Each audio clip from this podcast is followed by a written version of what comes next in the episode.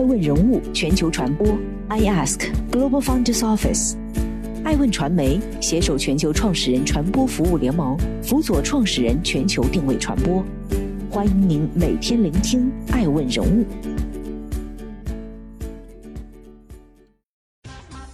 Hello，大家好，欢迎大家的守候。本期播出的爱问人物是李健全，上市五天后跌了一百亿。稳健医疗卖口罩赚的二十亿都是泡沫。九月十七号，全棉时代母公司稳健医疗正式登陆创业板，成为化妆棉第一股。上市当天，稳健医疗最高涨至一百六十元每股，总市值一度超过六百亿元。不过随后却快速下跌，截至昨日，市值落为四百九十亿。二十年前，李健全创建了稳健医疗。十年前，这家公司登陆美国纳斯达克；八年前，稳健医疗从美股退市。此次登上创业板，已是稳健医疗的第二次上市，过程也十分曲折。早在二零一六年三月七号，稳健医疗就报送过申报稿。二零一七年九月，主板发生为二零一七年第一百五十二次会议审议后，稳健医疗首发暂缓表决。二零一七年十月。第十七届发审委第二十二次会议上，稳健医疗首发被否。历经三年没有敲开 A 股上市之门，稳健医疗终花落创业板。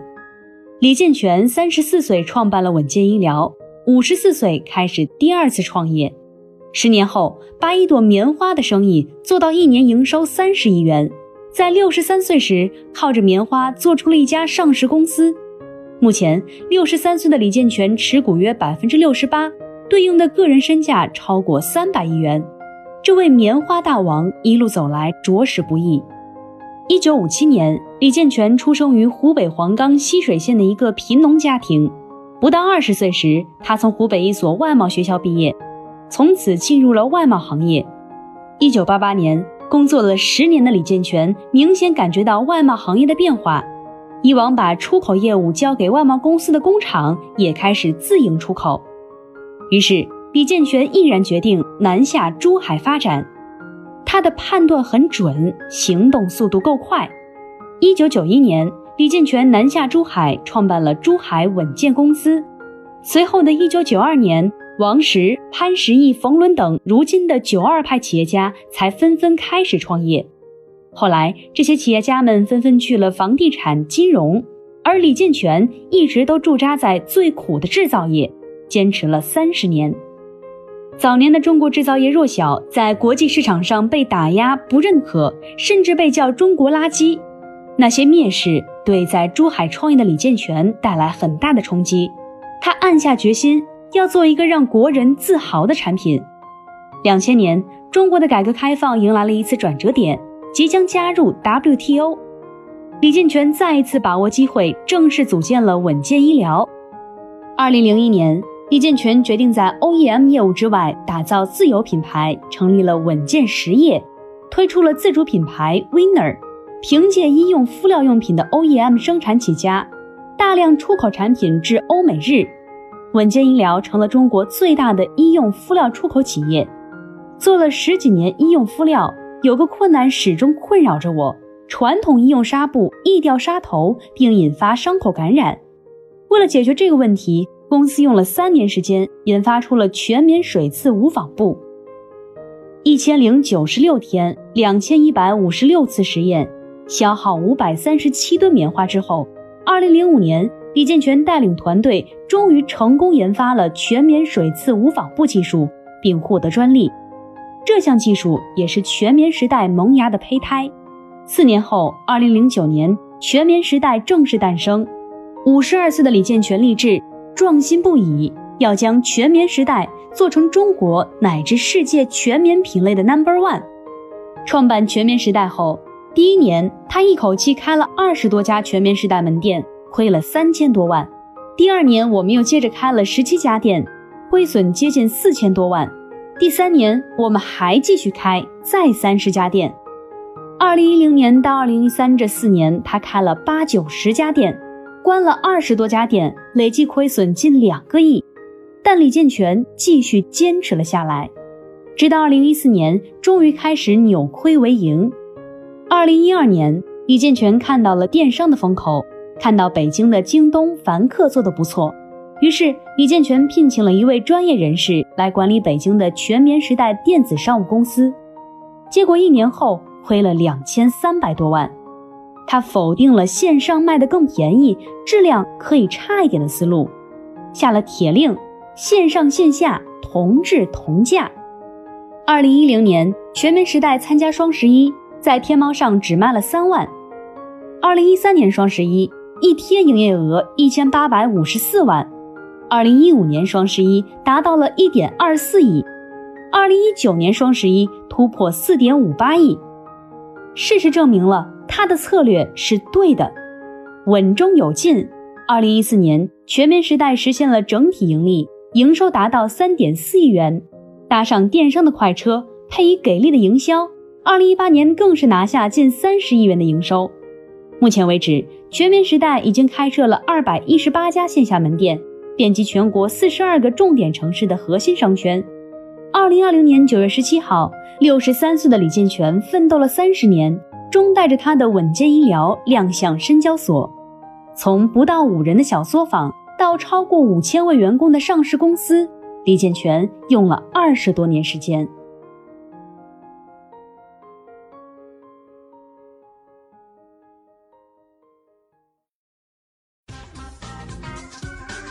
欢迎继续聆听《守候》，爱问人物全球传播。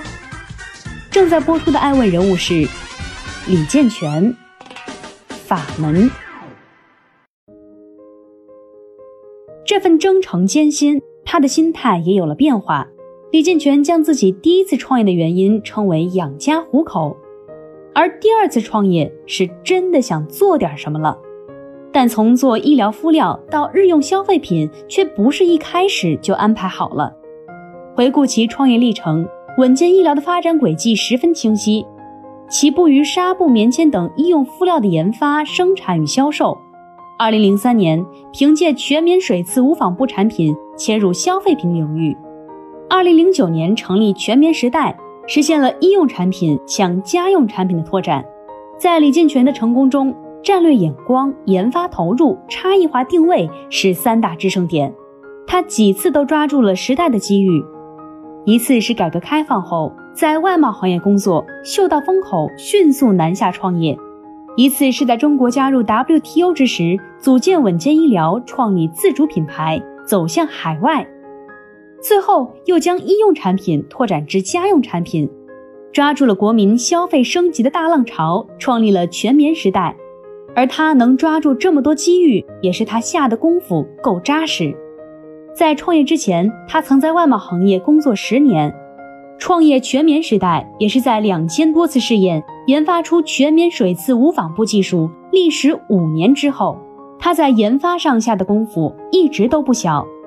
这次的招股书显示，二零一六年至二零一八年，稳健医疗研发费用分别为六千一百零七点五三万元、八千八百六十二点八零万元及一点一七亿元。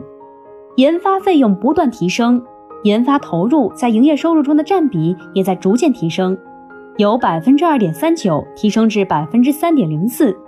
这个比例在制造业中算是很高的了。再说到差异化定位，稳健医疗的医疗加消费双产业布局自带技术优势，全棉时代则打出要做国产无印良品的口号，面向中高端用户。这一定位之下，市场上尚无与全棉时代品牌定位类似的企业，可谓是独树一帜。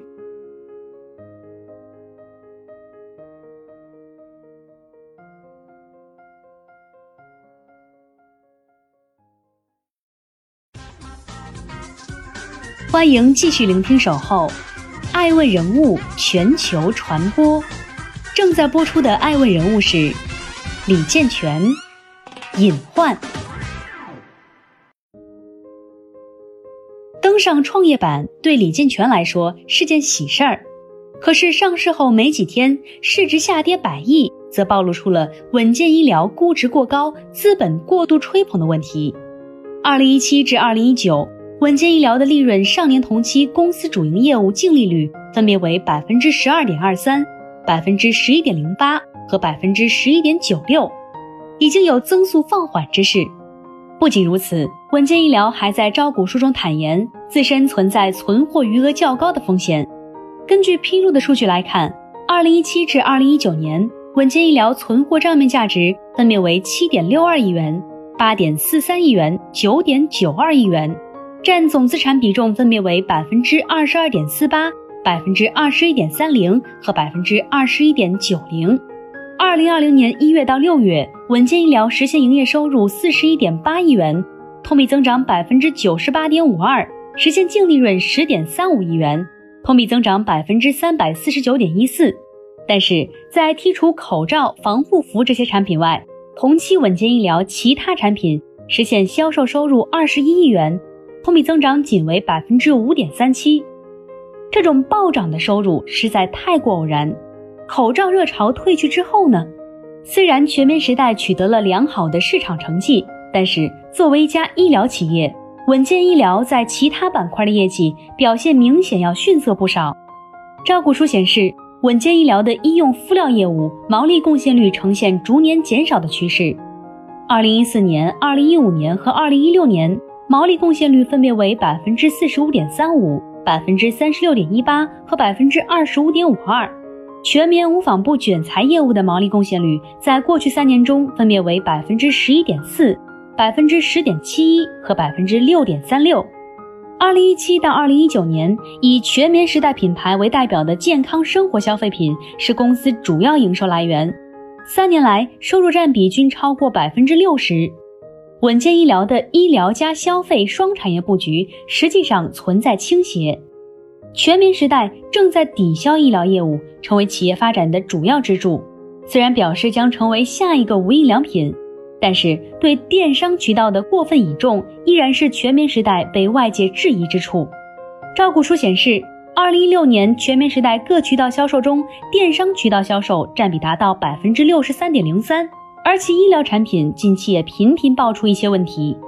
二零二零年五月二十六号，陕西省药品监督管理局网站。发布陕西省医疗器械质量公告，其中作为稳健医疗全资子公司的稳健医疗有限公司生产的医用护理口罩因口罩带问题被检不合格，而这并不是稳健医疗的口罩第一次被检测出存在不合格产品。据中国经济网报道，二零一四年稳健实业销售的挂耳医用防护口罩。未执行国家最新标准，遭武汉市食药监局给予稳健实业没收违法所得零点一八万元，并罚款一万元。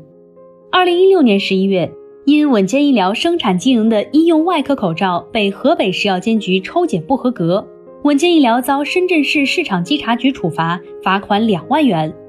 多种信息来看，稳健医疗内控层面存在诸多管理漏洞。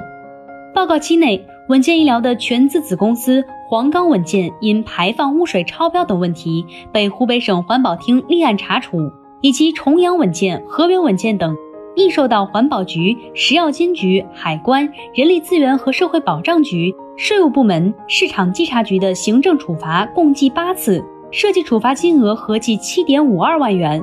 另外，贡献了二十亿收入的口罩业务，则在之前被报道涉嫌哄抬口罩价格。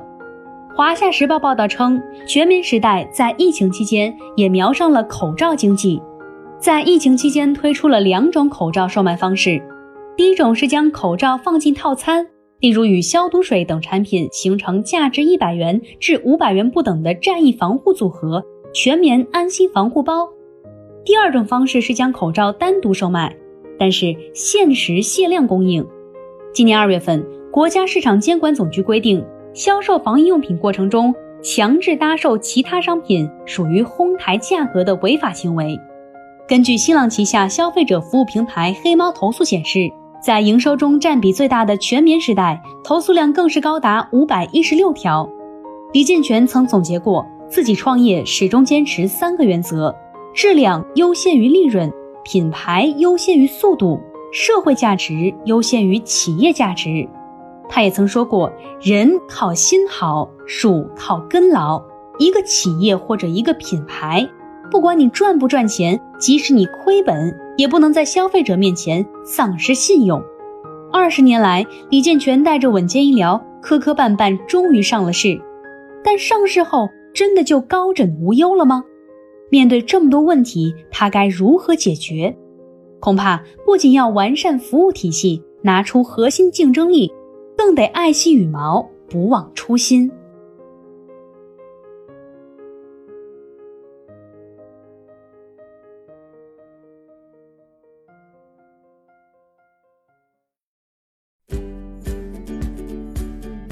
更多顶级人物，欢迎关注每周六晚十一点海南卫视，同步在学习强国 APP 直播。更多完整内容，欢迎关注爱问官网 iask-media.com。更多精彩内容，也可以搜索爱问人物抖音号 iaskleaders。爱问人物全球传播，iAsk Global Founders Office。